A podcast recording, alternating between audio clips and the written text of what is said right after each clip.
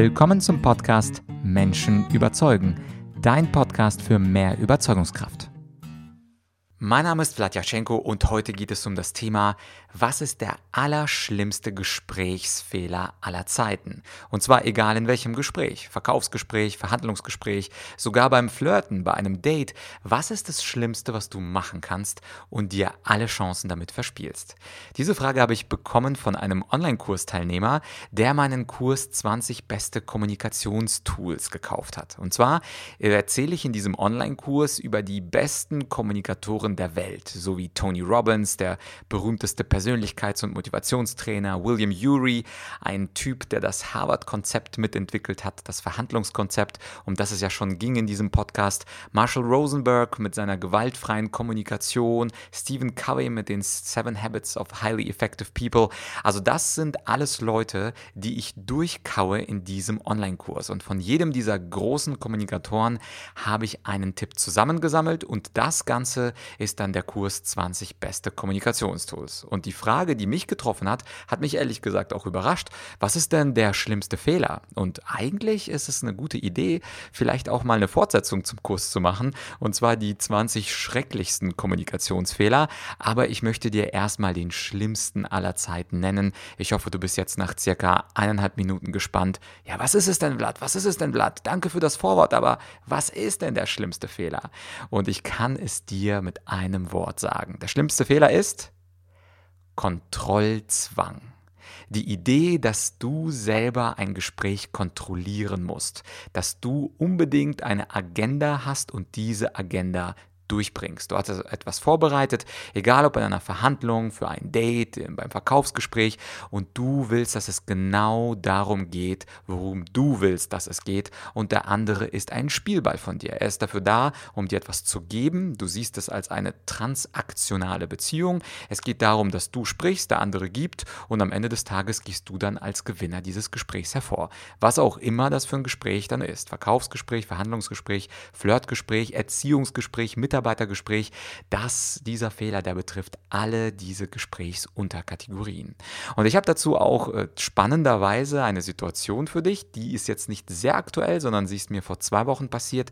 Und zwar hat mich ein Online-Marketer kont kontaktiert und hat gesagt, hey Vlad, ich verfolge dich schon seit etwas längerem und ich finde dich cool, lass uns mal drüber sprechen, so ein Kennenlerngespräch. Und dann habe ich ihn gegoogelt, er machte auf mich einen vernünftigen Eindruck und immer dann, wenn jemand auf mich einen vernünftigen Eindruck macht, dann bin ich immer offen für ein Gespräch. Aber ich habe ihm gesagt, dass ich gerade in den letzten Metern, in den letzten Wochen meines Manuskripts bin, zu meinem neuen Buch über manipulatives Verhandeln und deswegen hätte ich nicht ganz so viel Zeit. Und dann meinte er, ja, kein Problem, kein Problem und schickt mich dann zu einen Termin für 90 Minuten.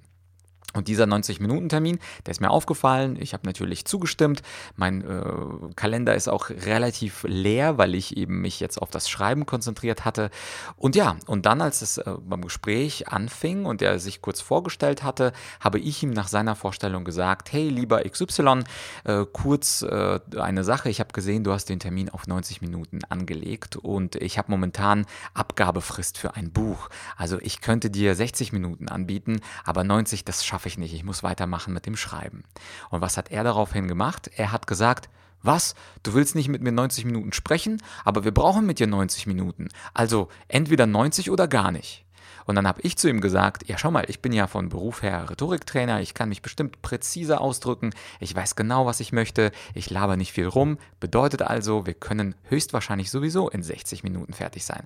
Da sagt er, nee, nee, ich habe da mein ganz eigenes System. Ich weiß, dass wir 90 Minuten brauchen werden, also entweder so oder gar nicht, weil ich möchte mich nicht mit dir auf so eine Metaebene einlassen und dann erstmal diskutieren über das Diskutieren. Das ist nicht mein Stil. Also entweder ich bin raus oder du nimmst die, 50, äh, die 90 Minuten. Und das war natürlich für mich etwas überraschend, weil die Alternative, die dieser Verkäufer, dieser Online-Marketer ja hätte, ist ja, er kann entweder 60 Minuten bekommen oder 0 Minuten bekommen. Das war mein Angebot an ihn. Und er hat sich tatsächlich in diesem Gespräch für 0 Minuten entschieden. Er war also überhaupt nicht flexibel.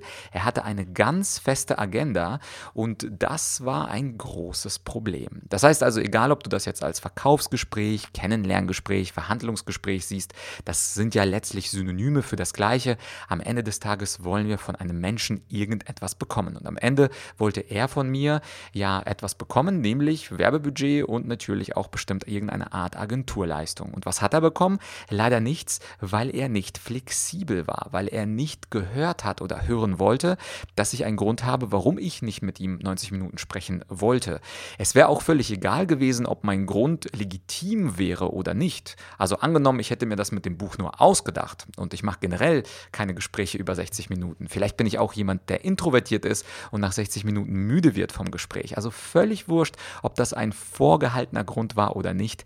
Das ist mir aufgestoßen. Und als ich die Frage über den Online-Kurs äh, bekommen habe, ist mir dieser Mensch als erstes in den Kopf geschossen, weil das natürlich etwas ist, was wir als Gesprächspartner sofort merken, wenn wir ein Spielball von jemandem sind. Wenn jemand zu 100 Prozent alles kontrollieren möchte im Gespräch und es soll nur nach seiner Pfeife getanzt werden und nicht nach meiner bzw. nach deiner. Und das ist etwas Unangenehmes, was einem sofort auch in Erinnerung bleibt und ich kann mir sehr gut vorstellen, dass sowohl er mich als auch ich ihn nie wieder kontaktieren werde. Und das, genau das gleiche gilt natürlich auch äh, beim Verhandeln. Also wenn du mit jemandem verhandelst, angenommen es geht um eine Preisverhandlung, es soll nicht so sein, dass du deine Fragen zuerst stellen möchtest und sollst, sondern du möchtest dem anderen überlassen, die Geschwindigkeit der Verhandlung äh, zu äh, bestimmen. Genauso beim Date. Also diese Agenda, ich muss mich vorstellen, ich mag das, ich mache das, ich habe dieses Auto. Das ist ja das, was vor allem einige Männer machen, beziehungsweise einige Frauen, die beispielsweise mit einer Liste an Wünschen an den Partner herantreten und man merkt dann als Mann, hm, okay, die will abfragen, ob ich diese Liste, diese Kriterien erfülle oder nicht. Man merkt also immer, ob Mann oder Frau, ob jung oder alt, ob man da jetzt ausgefragt wird in einer ganz bestimmten Reihenfolge. Viel schöner ist es und richtiger wäre es, die Agenda nicht vorher festzusetzen. Natürlich kannst du gerne auch deine Fragen vorbereiten.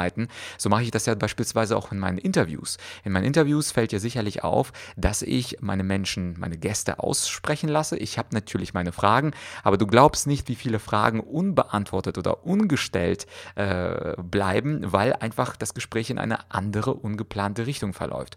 Und das ist ja auch gut so. Der andere ist ja kein, äh, kein Roboter beziehungsweise kein Programm, was ich einprogrammiert habe, sondern er hat ja sicherlich seine eigene Agenda. Und das ist immer angenehm. Beim Daten, beim Flirten, im Verkaufsgespräch, beim Personalgespräch, im Bewerbungsgespräch, egal wo du bist, den anderen bestimmen zu lassen, in welcher Geschwindigkeit das läuft. Das ist für den anderen angenehmer. Vielleicht hat er auch eine bestimmte Agenda, aber du passt dich dann gerne an und wenn du was von jemandem willst, dann ist der andere König und nicht eben du. Und das war ganz, ganz wichtig.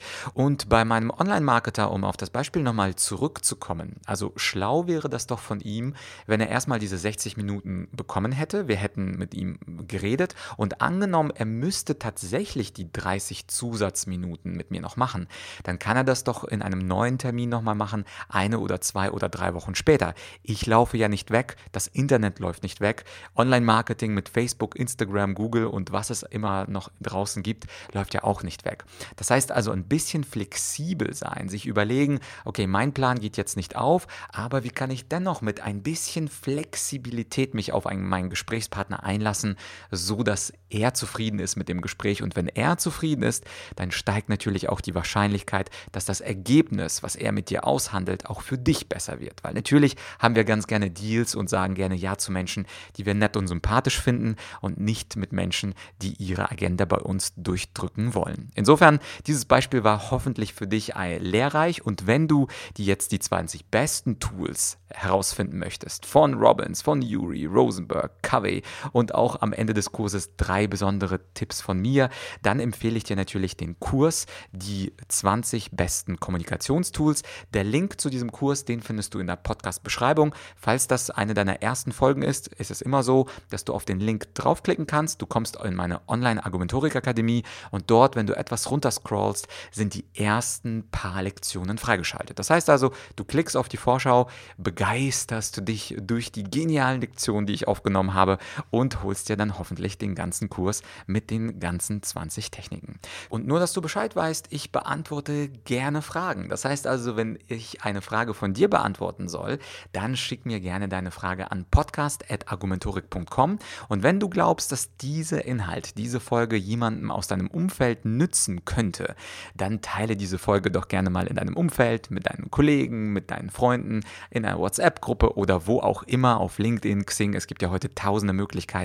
Damit würdest du mir einen riesengroßen Gefallen tun. Und wenn du sagst, Vlad, die Folge war so gut, ich habe das so genossen, kann ich denn noch was für dich tun? Und es gibt da tatsächlich noch etwas, und zwar eine Bewertung auf iTunes oder Spotify. Am besten natürlich mit fünf Sternen und schönen, netten Worten zu mir und meinem Podcast. Ich lese mir das jede Woche durch, es sind schöne Sachen dabei und ich freue mich natürlich immer. Aber wenn du sagst, ich will nur eine Sache machen, wichtiger wäre es, dass du natürlich diese wichtige Botschaft, also den Kontrollzwang und die Flexibilität, dass wir das gemeinsam in die Welt rausposaunen und du mir hilfst, diese Botschaft möglichst weit im deutschsprachigen Raum zu verteilen. Das heißt also, teile die Folge fleißig und ich hoffe, wir hören uns bald wieder, denn am Freitag kommt schon die nächste Folge. Bis bald, dein Vlad.